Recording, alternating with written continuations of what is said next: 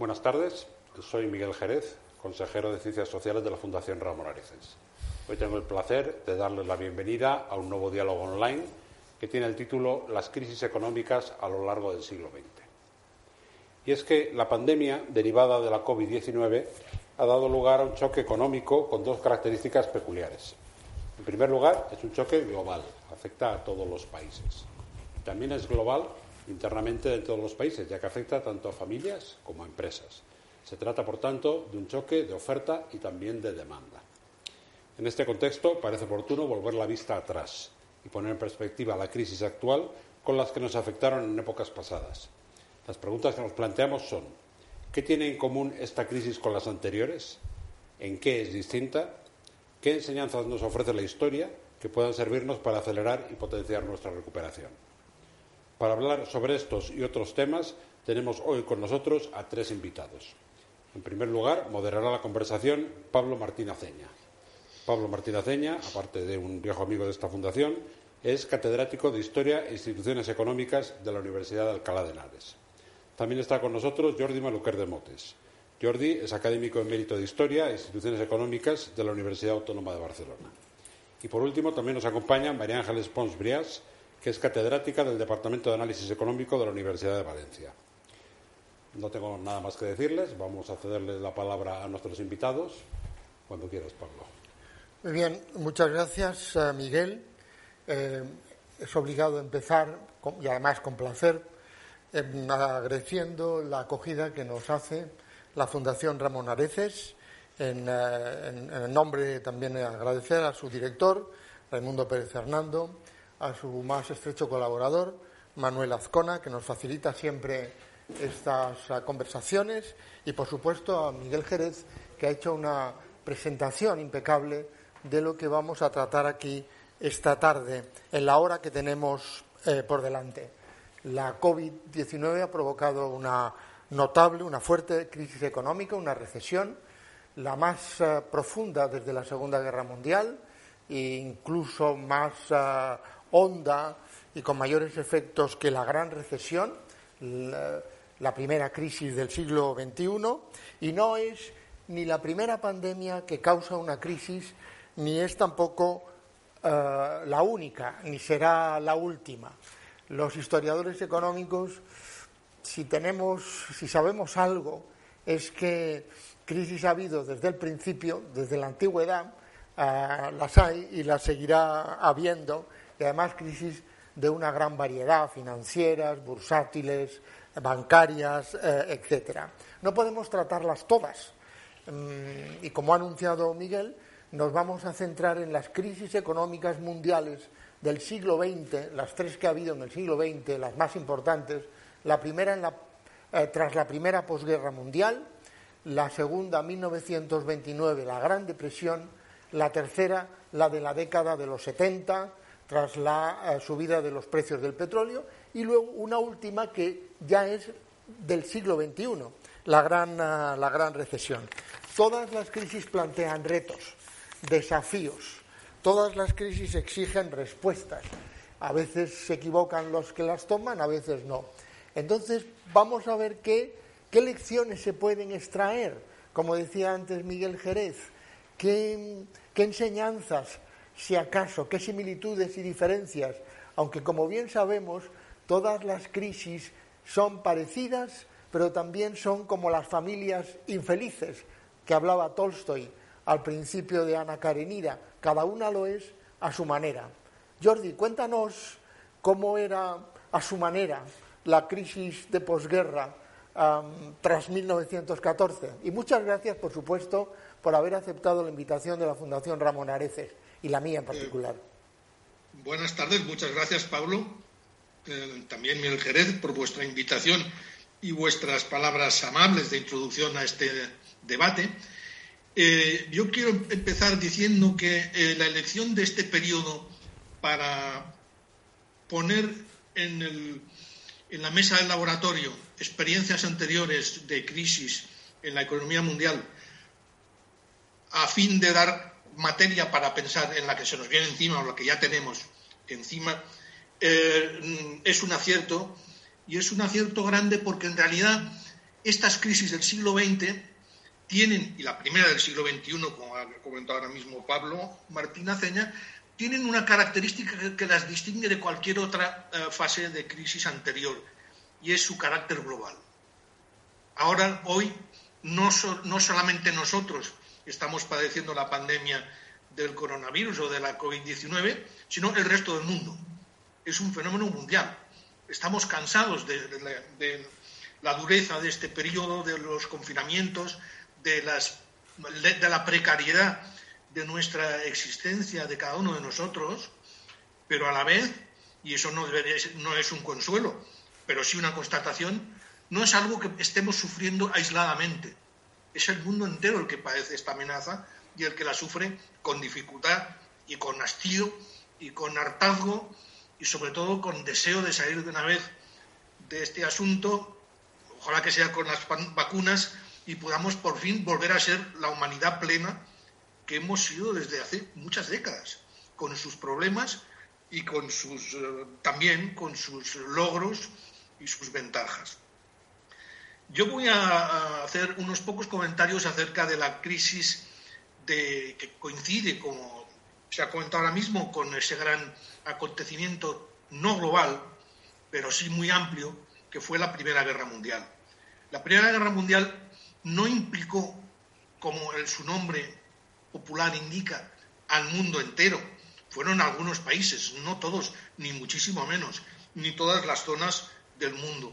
De modo que eso eh, supone un fenómeno em, que distingue ese, ese acontecimiento, esa serie de acontecimientos de lo que ahora estamos considerando. Pero al final de la guerra, antes de terminarse, justo cuando se terminaba, justo cuando se firmaba el armisticio en 1918, este, se hizo patente la invasión del mundo occidental, pero también del resto del mundo, eh, por una enfermedad que se llamó gripe española, con un nombre totalmente incorrecto, porque para nada tenía origen español, donde probablemente estuvo originada, no fue, como se suele decir en Estados Unidos, sino en Asia otra vez. Y de nuevo eso nos recuerda los paralelismos entre la pandemia de 1918, la llamada gripe española, y la pandemia de coronavirus actual. Eh, esas son algunas de las semejanzas. Las diferencias son también muy grandes. La humanidad no ha conocido qué pasó en 1918 hasta el año 2005, en que eh, una vez que se pudo desenterrar el cadáver congelado de una, de una mujer casi en el Polo Norte, finalmente un microbiólogo pudo descubrir el virus que estaba en la base de aquella pandemia, que era enormemente semejante al actual. De modo que, de hecho, es un acontecimiento muy semejante al que hemos estado viendo hasta ahora. Sin embargo, los resultados son muy diferentes.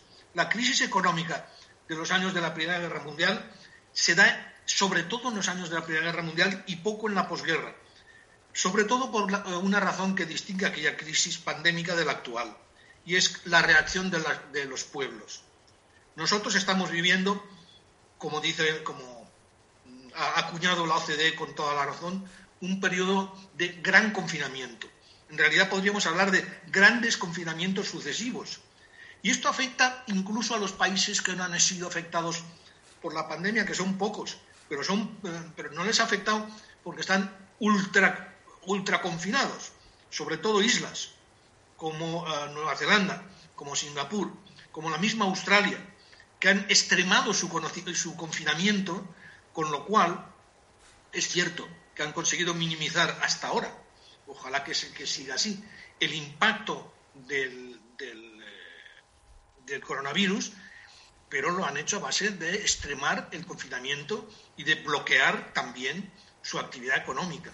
De modo que pocos países eh, hasta el momento que se sepa solo China, eh, habrán podido pasar el año 2020 sin caídas del Producto Interior Bruto. Y con esto llegamos al punto mm, técnico necesario para considerar las crisis que vamos a ver esta tarde. Es este concepto del Producto Interior Bruto. Pocos conceptos eh, han sido tan denostados en la historia. Mm, cualquier economista con ambiciones de brillar como heterodoxo, en tiempos pasados y no muy pasados, se dedicaba a, ponerle todo tipo, a encontrarle todo tipo de defectos al Producto Interior Bruto y se proponían otras macromagnitudes para sustituirlo. Hoy sabemos, es quizá la única aportación positiva inmediata de la crisis actual, que todos esos indicadores sustitutivos del PIB eran broma, no sirven para nada. Ninguno de ellos, el, índice de desarrollo humano que aceptó incluso Naciones Unidas. Si lo aplicamos a la caída de la producción que se mide por el PIB, lo que nos da es el resultado paradójico de que las economías que han colapsado, como la propia España, con una caída del 11% del Producto Interior Bruto, en otros indicadores casi no ha caído, porque no miden la actividad económica, miden cosas que no varían con la coyuntura o varían muy poco, como es la esperanza de vida, o como es el nivel de, el nivel de, conocimientos literarios, la, calidad del, uso del, idioma por parte de los pueblos. Así no vamos a ningún lado. Lo que, eh, la primera cosa que eh, esta pandemia desgraciada eh, ha traído de bueno, que es hasta el momento muy poco, pero esto sí, es confirmar lo que ya decía Samuelson, que el premio Nobel mm, de Economía, que dijo eh, que el Producto Interior Bruto había sido uno de los grandes inventos del siglo XX. Es verdad, ha sido uno de los grandes inventos del siglo XX y es uno de los grandes utensilios para análisis de la economía que tenemos en el siglo XXI. Y contrariamente a lo que nos han dicho muchas veces, eh, la contabilidad nacional, que es la base para el cálculo del Producto Interior Bruto, se ha ido corrigiendo, rectificando, puliendo, discutiendo en innumerables reuniones y congresos de estadísticos y contables nacionales del mundo entero y pocas cosas podemos en ciencias sociales podemos tener de tanta calidad y tan valioso como este concepto del Producto Interior Bruto. Vamos ya a los hechos. En, la primera, en los años de la Primera Guerra Mundial, España, se ha dicho, experimentó una fase de bonanza, porque se benefició de la oportunidad de, de exportar productos a los beligerantes. Eso fue muy poco, benefició a algunos, algunos fabricantes de mantas, algunos fabricantes de botas, algunos fabricantes de eh, equipos militares y algún fabricante, casi siempre de la ilegalidad, de armas, poco más. Los datos del Producto Interior Bruto, hay dos series del Producto Interior Bruto español retrospectivas. Una que elaboró Leandro Prados de la Escosura y otra que hice yo mismo. Ambas divergen en algunas cosas, pero coinciden en marcar los años de la Primera Guerra Mundial como años de colapso la economía española padeció una reducción del Producto Interior Bruto casi todos los años. Y, de hecho, hasta 1920 no se recupera el nivel de 1913. Fue, por tanto, una, a la espera de que surjan nuevas estimaciones del PIB retrospectivo, si es que surgen, porque yo creo que no van a cambiar mucho lo que sabemos hasta ahora, eh, lo que tenemos claro es que, como era de esperar, la economía española padeció el impacto de la Primera Guerra Mundial. ¿Por qué? Porque colapsaron las exportaciones de minerales metálicos, que era una de las bases importantes, hierro, plomo, cobre, mercurio incluso, eh, una de las bases importantes de la exportación y de la economía española eh, anterior. Desde la Primera Guerra Mundial, el sector de la minería español cae y ya no se recupera nunca más. O se recupera, pero Si te parece, eh, vamos a, luego lo retomamos otra vez, el tema de la Primera Guerra Mundial, y pasamos para poder cubrir todas las crisis, a hablar de 1929, 1930, y nos quedamos con esta idea tuya de que, de que en 1918 coinciden mm, el final de la guerra, pero la guerra que trajo una profunda crisis, y la pandemia de gripe del 18 llamada o mal llamada española. O sea, y ahora no tenemos guerra, tenemos pandemia, pero crisis eh, en, ambos periodos. Luego, luego, retomamos. María Ángeles, cuéntanos qué, algo, de la, del 29, de la, Gran Depresión, y, de la Gran Depresión y cómo se parece o cómo se diferencia. Bueno, eh, como probablemente, como, todo, todo, el mundo sabe, el, 24 de octubre de 1929, que es el, llamado Jueves Negro, es cuando se produce el, derrumbe de la, de la bolsa de, de, Nueva York. Eh, y esta depresión que se origina en Estados Unidos se transmite al, al resto del mundo.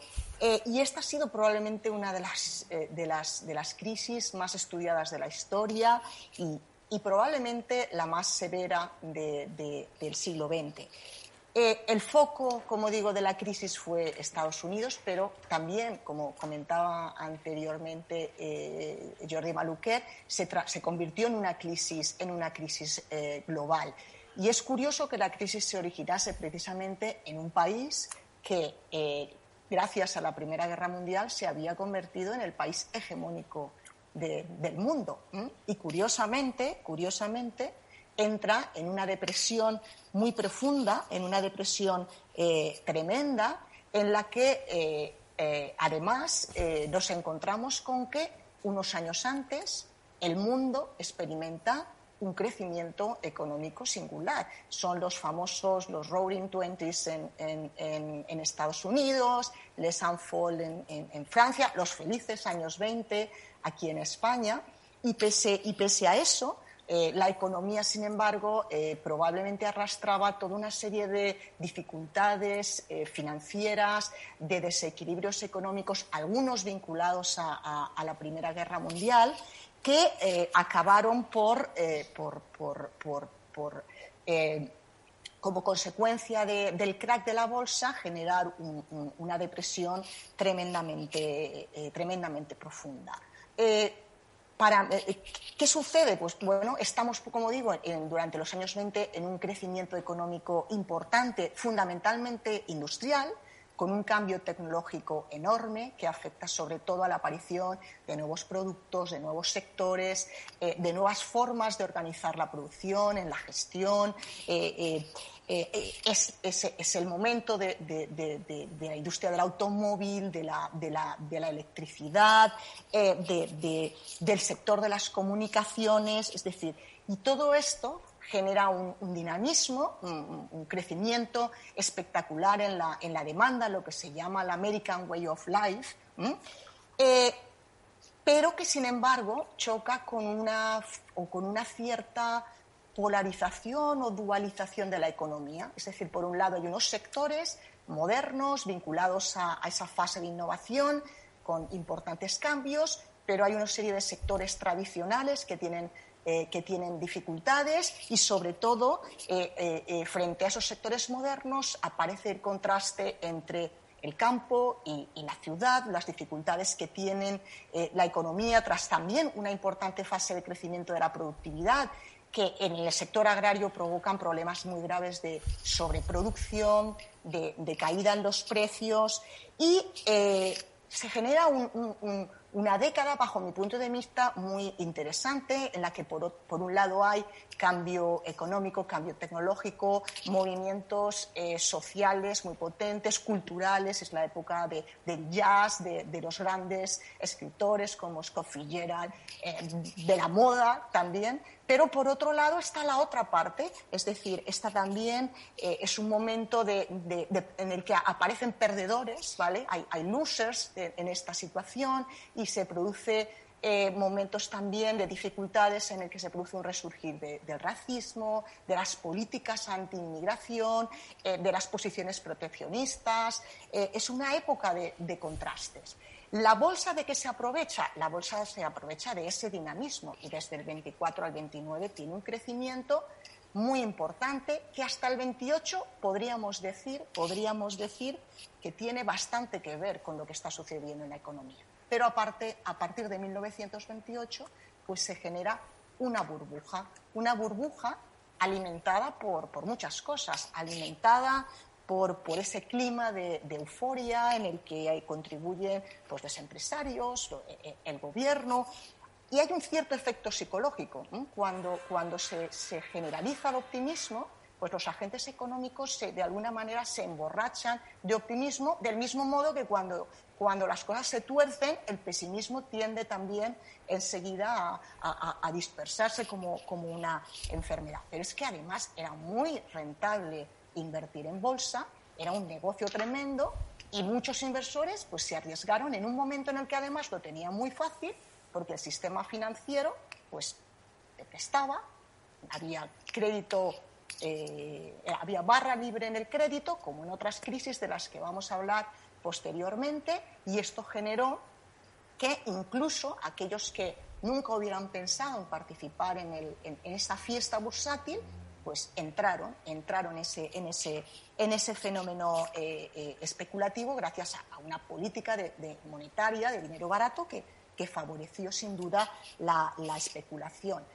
¿Había voces en contra de que esto era especulativo, de que esto podía estallar? Sí, hubieron voces, pero sin duda eh, la euforia en algún momento fue desbordante y, hay un momento a partir ya de... Hay una cierta discusión de si primero fue la economía real o si primero fue el crack. Eh, parece ser que antes incluso del crack ya hay algunos indicadores de que la economía está, está eh, ralentizando sobre todo eh, el consumo, la demanda, pero las cosas comienzan a, complicarse a partir de, octubre de 1929 y se produce, como sabemos, ese, ese, ese jueves negro en el que la bolsa estalla, la bolsa se produce un, crack tremendo en, en Estados Unidos que se va a trasladar al resto, de, al resto del mundo, básicamente a través de dos mecanismos, a través del sistema financiero, porque el gran acreedor del mundo, que es Estados Unidos, cierra el grifo, ¿vale? Y deja de prestar, y por otro lado, a través de otro elemento que también es fundamental, y es la política comercial, en donde se produce, eh, como sabemos, un, cierre, un aumento del proteccionismo, la utilización de las políticas de, arruinar al vecino y a partir de ese momento eh, ese foco inicial de la crisis que había estado en Estados Unidos pues se traslada a otros países eh, que eran muy dependientes del crédito norteamericano y que algunos de ellos arrastraban también problemas muy, muy importantes. Entonces, estoy pensando, por ejemplo, en el, caso de, en el caso de Alemania, que es otro país que sufrió eh, también eh, de forma muy profunda la crisis, menos en otros países eh, donde por menor apertura global o por diferentes circunstancias la crisis pudo tener un impacto, un impacto más, más, más pequeño. ¿Diferencias, similitudes con respecto a la crisis actual? Bueno, en principio, en principio podríamos considerar que la crisis del 29 fue fundamentalmente una crisis de demanda. La crisis actual, la crisis actual de inicio es una crisis de oferta, podríamos decir, en el sentido en el que el, confinamiento eh, obliga a, cerrar, al cierre de las empresas, pero en la medida en que eh, el confinamiento se alarga, en la medida en que el shock y, como acaba de comentar Jordi Maluquet, el impacto sobre el PIB eh, es tremendo, sin duda esto se va a convertir probablemente en una crisis de demanda. Todo dependerá de cuánto dure la situación, pero, pero es muy probable que la crisis acabe siendo también una crisis, una crisis de, demanda. María Ángeles, y, siguiendo, como tú también nos vas a hablar de la crisis de los años 70, damos un salto a, esa... Eh, casi de, bueno, después de la Segunda Guerra Mundial y la economía internacional de nuevo, de nuevo sufre un, shock en Europa, en Estados Unidos, pero que se transmite a otras partes del mundo. Entonces, cuéntanos algo de esa crisis de los 70 para ver si también se puede extraer alguna lección o cuál fue la naturaleza de la misma, porque estamos interesados en ver la diferente naturaleza de cada una de ellas. Eh, eh, de forma similar, si podíamos hacer una comparativa eh, a la crisis actual, sin duda, eh, el inicio de la, de la, crisis de los 70 es también un shock de oferta. Lo que sucede es que en aquel momento la crisis se origina básicamente como consecuencia de una subida en los, en los precios del crudo eh, por parte de cuando los países de la OPEP que se había creado en los años 60 deciden aumentar los, los, los, precios del petróleo en un mundo que, que, o en una economía mundial que había eh, durante los años 50 y 60 logrado un importante crecimiento, pero aumentando también su dependencia con respecto a, ese recurso, con respecto al petróleo. Se produce, por tanto, un importante eh, shock de oferta, un crecimiento muy importante de los costes de producción, que se va a trasladar en aquel momento fundamentalmente a los precios. Si hay un hecho singular eh, probablemente eh, de los años 70 es la inflación. Y eso contrasta con la época actual, pero también con la crisis del 29, de la que hemos hablado. Es decir, en estos momentos, por ejemplo, en, la actual pandemia, no tenemos problemas de, inflación. Eh, la inflación es muy baja, casi estamos en un mundo de deflación. También en el 29 eh, eh, eh, hubo un proceso fuerte de deflación y, sin embargo, los años 70 son diferentes. En los años 70 hay una, una fuerte inflación que, además, tiene otra singularidad, que en este caso sí que ya es común a todas las crisis, ¿de acuerdo? Y es el aumento en el desempleo. Si hay algo característico de la crisis del 29 es el crecimiento tan importante de las tasas de paro, lo mismo sucede en, los años 70 y sobre todo en los 80 el, desempleo se dispara y en estos momentos eh, todavía no podemos saber cuáles van a ser los efectos de la pandemia porque de momento eh, tenemos cifras obviamente de que el desempleo está aumentando y probablemente va a aumentar, pero todavía no sabemos en qué magnitud porque se han instrumentado mecanismos que ahora existen y que en aquel momento no existían eh, para tratar de paliar eh, esos efectos tan graves en el, en el, en el, en el desempleo.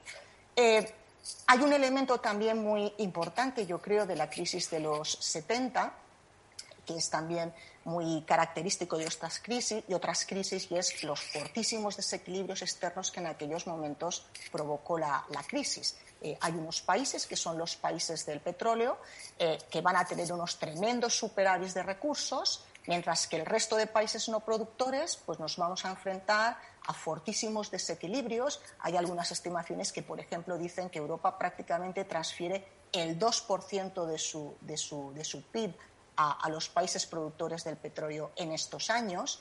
Eh, y, por el contrario, eh, los, los, países petroleros se ven regados de, de los llamados petrodólares, que se van a poner en, funcionamiento en los mercados internacionales y van a expandir el crédito en otras zonas del mundo, como América Latina, África, eh, etcétera. Yo creo que hay, eh, que hay eh, diferencias muy notables, pero voy a contar una curiosidad porque me ha parecido interesante, y es que en estos momentos uno de los grandes cambios a los que nos enfrentamos en la pandemia actual es el, la necesidad de encerrarnos en nuestras casas y actuar con el teletrabajo, a través del teletrabajo. Bueno, pues la primera vez que se habló de teletrabajo está asociado precisamente a la crisis de los 70.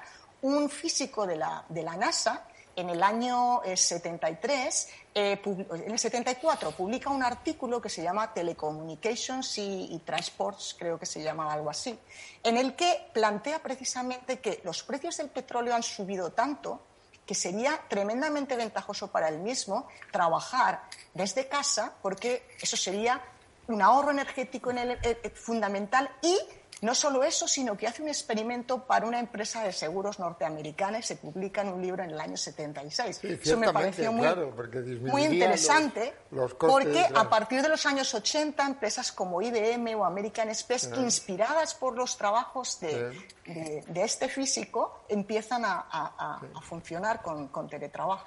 Jordi, eh, antes de que nos cuentes la siguiente crisis, que ya es del siglo XXI, me gustaría y que intervinierais también los dos sobre la cuestión de si, si la, ya hemos repasado las tres del siglo XX, ¿no? Las tres más eh, importantes. Entonces, vosotros conocéis bien el libro de eh, Carmen Reinhardt y Rogoff, en el que hablan que casi siempre se piensa que la que viene, la crisis en la que estamos, es diferente. eh, y siempre decimos, bueno, this time is different, que es el, título del libro. ¿Tú, ¿Tú, piensas que a la vista de lo que sabemos de las crisis del siglo XX, luego ya veremos la gran recesión, ¿tú piensas que estamos ante algo diferente, ante una crisis económica diferente en este 2020-2021 o lo que nos venga? ¿Qué, ¿Qué piensas, Jordi? Yo creo que en efecto es diferente porque creo que se trata de una crisis que no ha sido generada de manera endógena por la propia economía, sino que eh, resulta de, una anomalía sanitaria, que no tiene mucho que ver con la trayectoria, con la dinámica de los factores económicos precedentes. De hecho, estábamos en una, eh, cierta fase de expansión después de la crisis de 2007, 2008, 2014. Y, y este fenómeno es nuevo. Y también es nuevo, o sea, con este impacto externo tan inesperado y tan universal.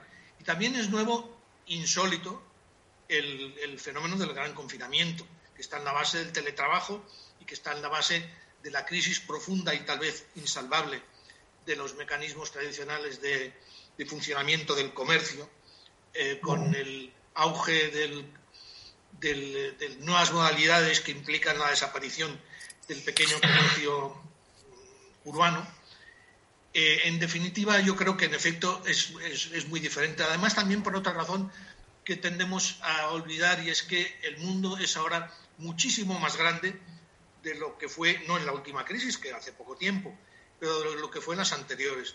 España es más, del doble de eh, personas de lo que era cuando sucedió la crisis de la Primera Guerra Mundial, incluso en los años 30.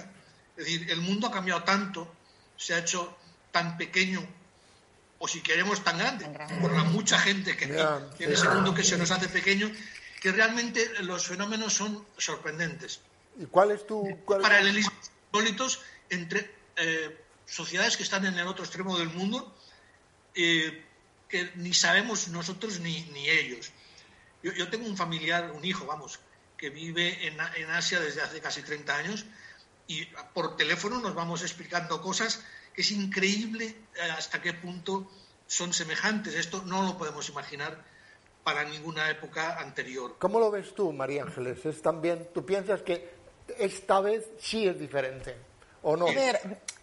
Eh, yo creo que eh, yo creo que esta crisis es diferente en, gran medida como, como, acaba de señalar eh, Jordi porque porque el origen es muy diferente, ¿vale?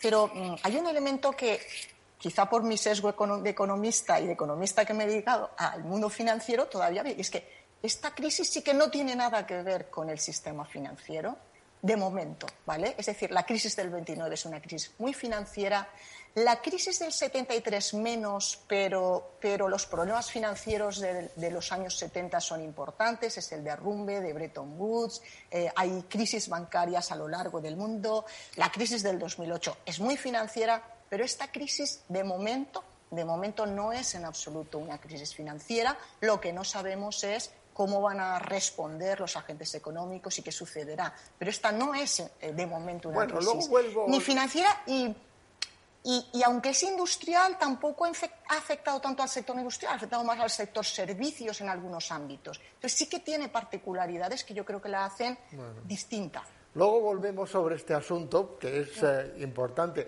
Pero Jordi, ahora cuéntanos, no es del siglo XX, pero cuéntanos la más cercana a nosotros, la crisis más cercana a nosotros, que ha sido la gran recesión. que ¿Qué, tiene la gran recesión de particularidad con respecto a las del siglo XX? Y bueno, seguimos con el tema comparativo, ¿no? ¿Qué, nos cuentas? Sí, eh, la verdad es que hablar de la crisis, de la llamada gran recesión, que en realidad debería llamarse la, la, doble gran recesión, porque hay dos recesiones muy grandes, muy profundas, separadas por un pequeño periodo de crecimiento en, entre medio.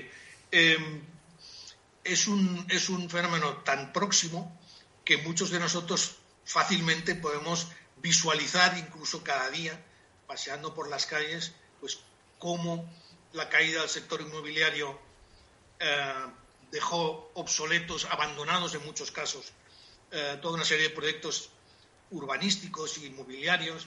Podemos fácilmente comprobar cómo se ha ido cerrando y reduciendo, cerrando el número de sucursales bancarias y reduciendo el tamaño del sector financiero o de los intermediarios financieros, por lo menos en número de operadores, de modo que es una crisis que conocemos como algo propio, como algo nuestro. También muchos vivimos la crisis de los años 70, pero eso queda ya mucho más lejos. Bueno, yo creo que lo más interesante eh, que se plantea desde hoy con relación al paralelismo entre la situación de la crisis, digamos, de la construcción y el sector financiero, de la gran recesión o de la doble gran recesión de 2008 a 2014 aproximadamente, y la situación actual está en el hecho de que eh, los mecanismos de eh, gestión de la crisis han resultado completamente diferentes. Algo como sucedió entonces de los grandes recortes en sanidad, en enseñanza superior, sin ir más lejos, y en tantos otros campos, sujetando a las sociedades a estrecheces muy grandes, se ha abandonado eh, en Europa, pero en todas partes, a partir de una política de creación de dinero a gran escala y de cobertura por el sector público de algunos de los mayores agujeros de, en el sector empresarial y privado.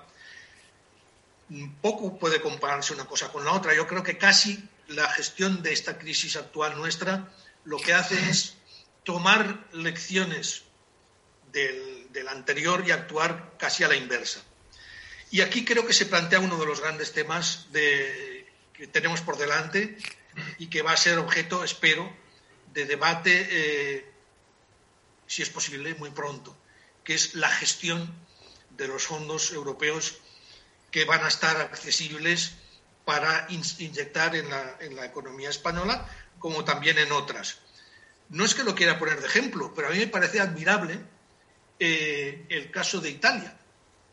Visto que los partidos políticos difícilmente podían ponerse de acuerdo, puesto que lo que saben hacer es echarse los, platos por la cabeza y disputarse los, los cargos, eh, los gobiernos, los ministerios y las prebendas, lo que ha hecho Italia o lo que ha hecho el presidente de la República Italiana y el país aceptado es buscar una mano neutral y colocar a los partidos políticos en una situación tan comprometida que no tenían más remedio que apoyar la nueva salida o quedar ante la sociedad como los grandes culpables de la debilidad de la recuperación.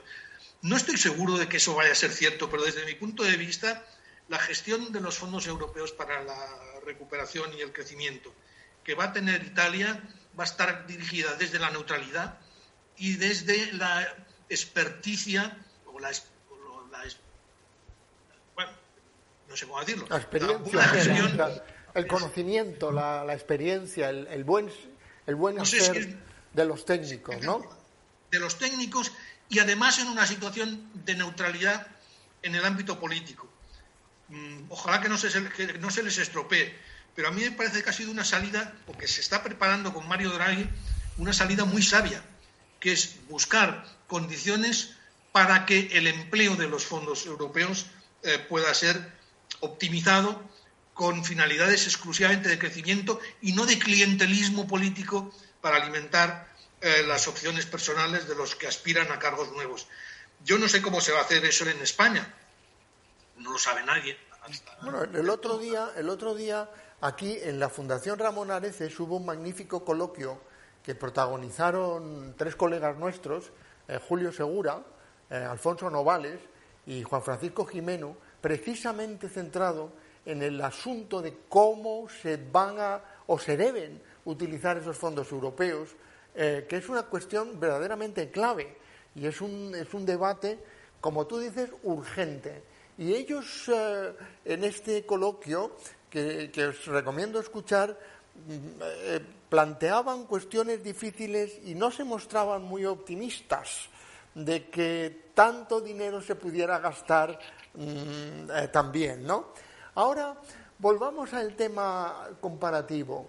cuatro crisis eh, profundas que han dañaron la economía y tuvieron efectos sociales que tienen algunos parecidos.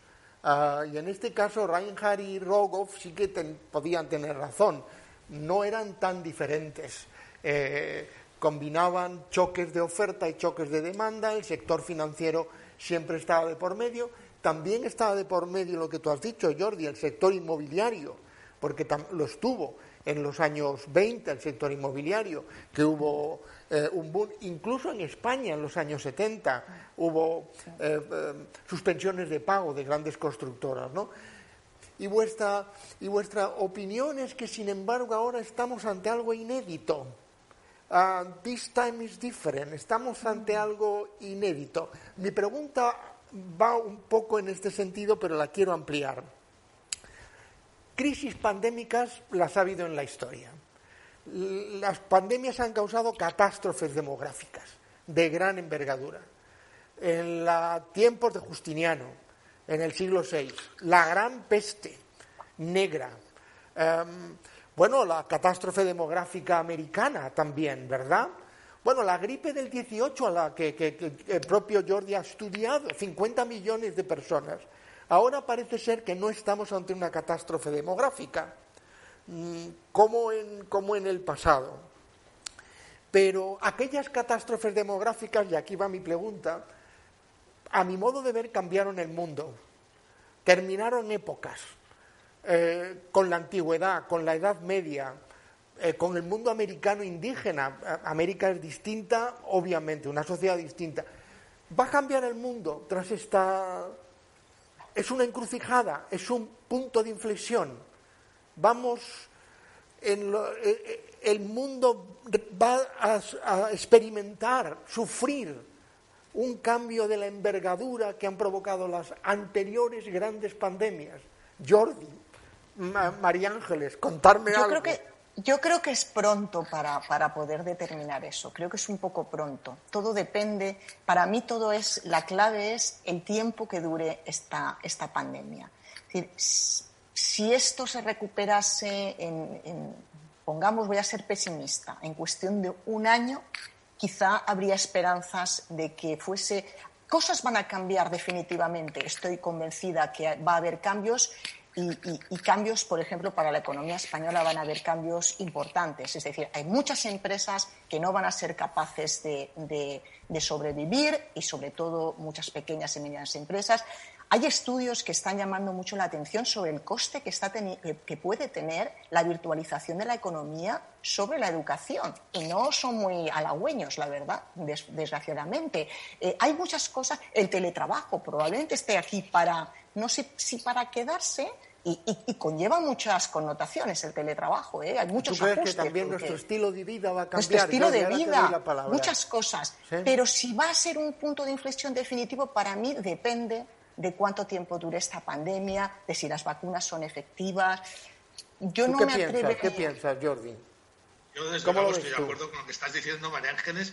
Es verdad que es pronto, porque no sabemos cuánto va a durar esto. Y sabemos si se va a empeorar con nuevas cepas, eh, con nuevos eh, brotes eh, más graves. En realidad estamos todavía en el mayor de los desconocimientos. Ahora, yo creo que alguna cosa sí se puede decir con relación a lo que planteabas, Pablo. el hecho de crisis como desencadenantes de catástrofes demográficas. Yo creo que hasta el momento, y si la cosa no, no deriva por caminos muy peligrosos, Em, nuestra crisis, la actual crisis que padecemos, no va a parecerse nada a las anteriores en ese aspecto. No hay catástrofe demográfica ninguna.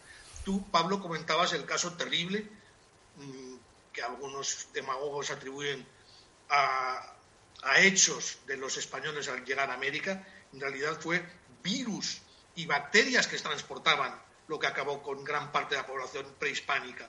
No fue la acción militar española, no fue un, una matanza, fue una, una, digamos, actuación feroz de la naturaleza por la falta de inmunidad. Eso mismo sucedió en 1918. Los esquimales prácticamente se extinguieron por razón de la gripe. Gran, eh, un numeroso grupo de poblaciones de la Polinesia de soberanía francesa prácticamente se extinguieron. Eso ahora a nosotros no nos pasa. No tenemos una catástrofe demográfica. Tenemos muchos muertos, pero incomparablemente menos que 1980. Claro, María Ángeles. Pero, pero si se expandiese a, los países en desarrollo, ahí la cosa... No, claro, por eso digo, no sabemos para dónde va a ir. Ahora, hasta el momento, el daño demográfico es limitado. puede parecer feroz. Y me disculpo ante quienes nos estén escuchando. Me pongo como excusa porque yo soy bastante mayor. Y por tanto puedo decir que en realidad esta pandemia lo que ha hecho, es cierto, es reducir la vida de mucha gente, pero sobre todo de mucha gente que ya tenía poca vida. Es decir, lo que se ha perdido, no en términos de personas, sino en términos de años potenciales de vida activa, es prácticamente poquísimo. La población activa del mundo prácticamente no ha sufrido ningún daño o muy pocos. La inmensa mayoría de las defunciones, y esto no es un problema de España, es general, es entre la población de mayor edad y en las residencias de ancianos. En muchos casos entre personas que ya no podían expresar sus propios problemas, comunicar a sus, al personal sanitario sus dolores, sus, mm, es una tragedia terrible, claro, eso es, cierto. a todos, pero demográficamente y desde la perspectiva de la población activa el daño es escaso. Eso es, porque acuérdate que la gripe del 18 afectó sobre todo a las personas, a los hombres y mujeres entre los 15 y 40 años. Y Eso sí fue un daño demográfico tremendo. la población activa cayó mucho más que la población Y redujo la esperanza. Ahora es al revés.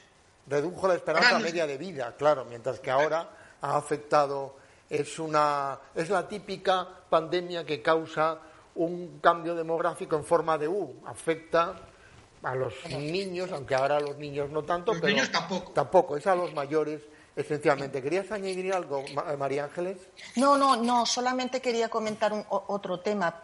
Y es que, eh, porque ha insistido, yo creo que ese es un tema clave antes, eh, Jordi, y a mí me gustaría incidir en ello. Yo creo que si hay algo de lo que deberíamos extraer enseñanzas eh, con respecto a las crisis del pasado es precisamente con respecto a la cuestión de la salida a la crisis. Si eh, eh, en el 29 realmente no eran capaces de saber a qué se enfrentaban y hubo un retraso, políticas equivocadas hasta que consiguieron reconducir un poco el tema. En el 73 lo mismo, las recetas tradicionales de política económica no les servían en el 2008 nos embarcamos y cometimos muchos errores. Ahora, en principio, eh, hemos reaccionado con mucha más celeridad que en las crisis anteriores. Pero tenemos mucho en nuestras manos. Es decir, lo que vamos a hacer con esa ingente cantidad de recursos que se va a poner en nuestras manos es fundamental si, lo utilizamos para hacer banquitos y rotondas, realmente no vamos a cambiar en nada y nuestra, nuestra situación va a ser muy complicada en los, próximos, en los próximos años. Es crucial ser eficaz y, ser, y pensar con la cabeza un poco fría que nos estamos jugando el futuro, no el nuestro, sino el de nuestros hijos, de nuestros nietos, y yo creo que se merecen eh, que se merecen, que dado que hemos tomado los primeros pasos, yo creo que en la dirección adecuada, sigamos por la dirección adecuada porque las posibilidades de equivocarse son muchas. Bueno, añade lo que quieras, pero también te quiero hacer otra pregunta, Jordi. Antes has hablado de que el mundo es mucho más grande ahora o mucho más pequeño, depende de cómo se mira. Pero entonces dejemos, salgamos de un poco del eurocentrismo y, y reflexiona en voz alta o conjeturas, y en el resto del mundo qué va a pasar. A eso iba, eso, es lo que quería decir. Eso es.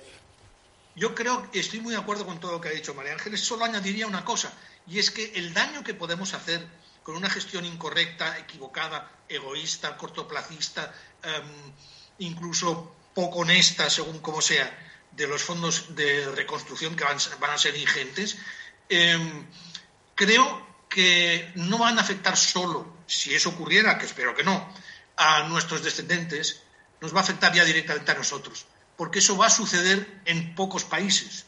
En otros países, por ejemplo, en el continente asiático, eh, podemos casi asegurar que muchos países de Asia van a gestionar su futuro con extremo cuidado. Eh, podemos poner ejemplos de países donde nadie obligó a ponerse la mascarilla, pero ya todo el mundo la llevaba, donde nadie obligó a hacer confinamiento, pero todo el mundo se confinaba. Y esto no ha pasado en Europa. Europa ha demostrado una falta de, madurez eh, frente a la pandemia que atribuimos, yo creo que tontamente, a una presunta amplitud de nuestra democracia. La democracia no sé si sirve para hacer bobadas, debería servir para comportarse más racionalmente. Y lo digo con cierto conocimiento por, por razones personales, como he dicho. La gente se confina en bastantes países asiáticos antes de que lo diga el gobierno y apoyan totalmente las medidas de restricción, al punto de que pueden ser mucho más blandas que las nuestras, porque el cumplimiento es total. Allí sí que han funcionado los rastreadores, en toda Asia, o en casi toda. Pero aquí tenemos un problema, y es qué hace África o qué hace América Latina. Es lo que me, comentaba un colega colombiano la semana pasada. Es que una gran parte de la población de Bogotá, si se confina, no come. Claro, Fíjate que en Nueva Zelanda no hay confinamiento. No, claro. También podría no haberlo en Colombia. Y tampoco lo hay en Australia o no lo hay en Singapur. Eh, no han confinado en ningún momento, pero en Singapur y en Nueva Zelanda están a contagio cero. Cuando hay algún caso, se tiene que encerrar, pero de verdad, bajo control estricto de la autoridad y con multas enormes. Claro, no sucede eso, no pasa. Eh, ¿Qué es lo que nos distingue de ciertas sociedades que se han mostrado más sabias frente a la pandemia, no sé qué es. Es posible que sea algo que es bueno para nosotros, que hemos tenido tal vez una existencia más libre, pero tal vez esa libertad que es buena de por sí y irrenunciable, eh, también contenga las semillas de la fragilidad ante situaciones de enorme dificultad colectiva. Es algo muy complicado. Yo creo que ya que estamos hablando de esto, deberíamos pensar entre todos si no es el momento de que desde los intelectuales, los economistas, etcétera, se, sea más proactivo en reclamar que desde el ámbito político se aborde la salida de la crisis con rigor y con seriedad. No puede ser que las cosas vayan bien si todo se plantea desde la batalla directa política diaria. Esto, aunque solo sea por un tiempo, debería ser eh, debería quedar sometido a un cierto paréntesis. Estamos necesitando que se actúe bien, porque creo que has dicho, y estoy de acuerdo, que hay que tomar políticas sabias en, la utilización de los fondos de los fondos europeos, pero diría todavía más. Deberíamos aprovechar el momento y la necesidad, que es grande, para rectificar los errores de las políticas de gasto suntuario, innecesario y equivocado de épocas anteriores esas autopistas que no sirve, que no emplea nadie, esos aeropuertos eh, cerrados y que no tienen movimiento, e incluso esas líneas del AVE, no todas, pero sí muchas, que no tienen justificación económica, que lo que traen es pérdidas irreversibles, yo creo que sería hora de empezar a pensar en que los recursos son escasos y que hay que utilizarlos bien, sobre todo cuando se trata de liberar nos quedan, estamos ya a punto de terminar, nos quedan un par de, minutos. Yo siempre reflexiono cuando antes os planteaba de si va, estamos en una encrucijada, en un punto de inflexión, si eh, va, vamos a entrar en un, por utilizar una palabrota, en un nuevo paradigma, en un nuevo paradigma, si, si vosotros veis en peligro la democracia, el sistema liberal, el sistema de mercado, lo que son los baluartes de la sociedad, del mundo actual, ¿no? de, la, de la libertad de expresión, del liberalismo, de la división de poderes. Esas son las de las grandes instituciones. Eso va a derrumbarse. vamos a entrar en otra era. Yo creo que no. Yo creo que no. Yo también creo que no. Yo también pienso que no. van a cambiar como me decía una colega, amiga, va a cambiar el estilo de vida. Lo que vosotros habéis estado enumerando, el teletrabajo, a lo mejor va a tener impacto en las ciudades, en el urbanismo, en eh, quizá un poquito más individualismo, no lo sé, pero, pero esta pandemia no, eh, eh, a pesar de lo que desearían algunos, a mi modo de ver, no va a quebrar las grandes instituciones del mundo moderno actual, sobre todo la, democracia, la, libre competencia, el mercado, um, nuestra libertad de movernos por donde queramos. ¿Qué pensáis? Y ya terminamos. Yo quiero pensar que no. Sí que es posible que en la medida en que los costes de la pandemia sean elevados, pues sigamos con una tendencia que desgraciadamente se ha producido en casi todas las crisis y en el 2008 fue muy marcada y es a, radicalizar las posiciones, a polarizar la sociedad y eso no es bueno porque al final acaba por dañar las instituciones de alguna manera. Pero, pero yo no considero, como dices tú, que esto ponga en peligro nuestro modo de vida. Yo, confío en que no. Quiero confiar en que creo al revés. Creo que se va a reforzar. Pero no sé si en Europa del Sur. Se va a reforzar, por ejemplo, en Asia, que se está reforzando día a día. Eh, yo lo que sí creo es que algunas sociedades, como las vírgenes eh, prudentes, van a salir con bien y van a crecer y van a experimentar un perfeccionamiento notable de sus instituciones, y otras, las imprudentes, y me temo que podríamos ir por ahí, ojalá que me equivoque, van a pagar un precio muy caro. Los jóvenes se van a ir marchando, especialmente los que valen más, los que tienen más capacidad y más ambición, y eso no es bueno para nadie ni siquiera para ellos, porque salir a vivir a, un lugar que no es el tuyo, en una sociedad que no es la tuya, no siempre trae, trae mm, bienestar. Eso de imaginarse a alguien que se jubila en el otro extremo del mundo jugando al dominó con los filipinos, pues no es muy atractivo. Es mejor hacerlo en tu, en tu, pueblo. Muy bien, muy bien. Bueno, oye, pues ya, ya más, más próximo. Bueno, sí, la verdad es que si en casa esto, bueno, vamos terminando. No me queda nada más que agradeceros vuestra ah, participación. Yo creo que lo, hemos pasado bien. Han salido muchas ideas. Hemos hablado de crisis económicas, pero de, más cosas, porque las crisis económicas del pasado y del presente pues afectan a la vida cotidiana de, de, todas las personas. Y luego, pues hemos trazado similitudes, diferencias y también hemos, hemos debatido. Tenemos opiniones distintas, a veces no tan distintas, pero en fin, las discrepancias son de lo más sano. Eh, así que muchísimas gracias, Jordi. Muchísimas gracias, gracias, María Ángeles. Y de nuevo, muchísimas gracias a la Fundación Ramón Areces por habernos acogido a tres historiadores económicos en, esta, en el día de hoy. Muchísimas gracias y, Muchísimas gracias. Gracias a vosotros. Gracias por la invitación.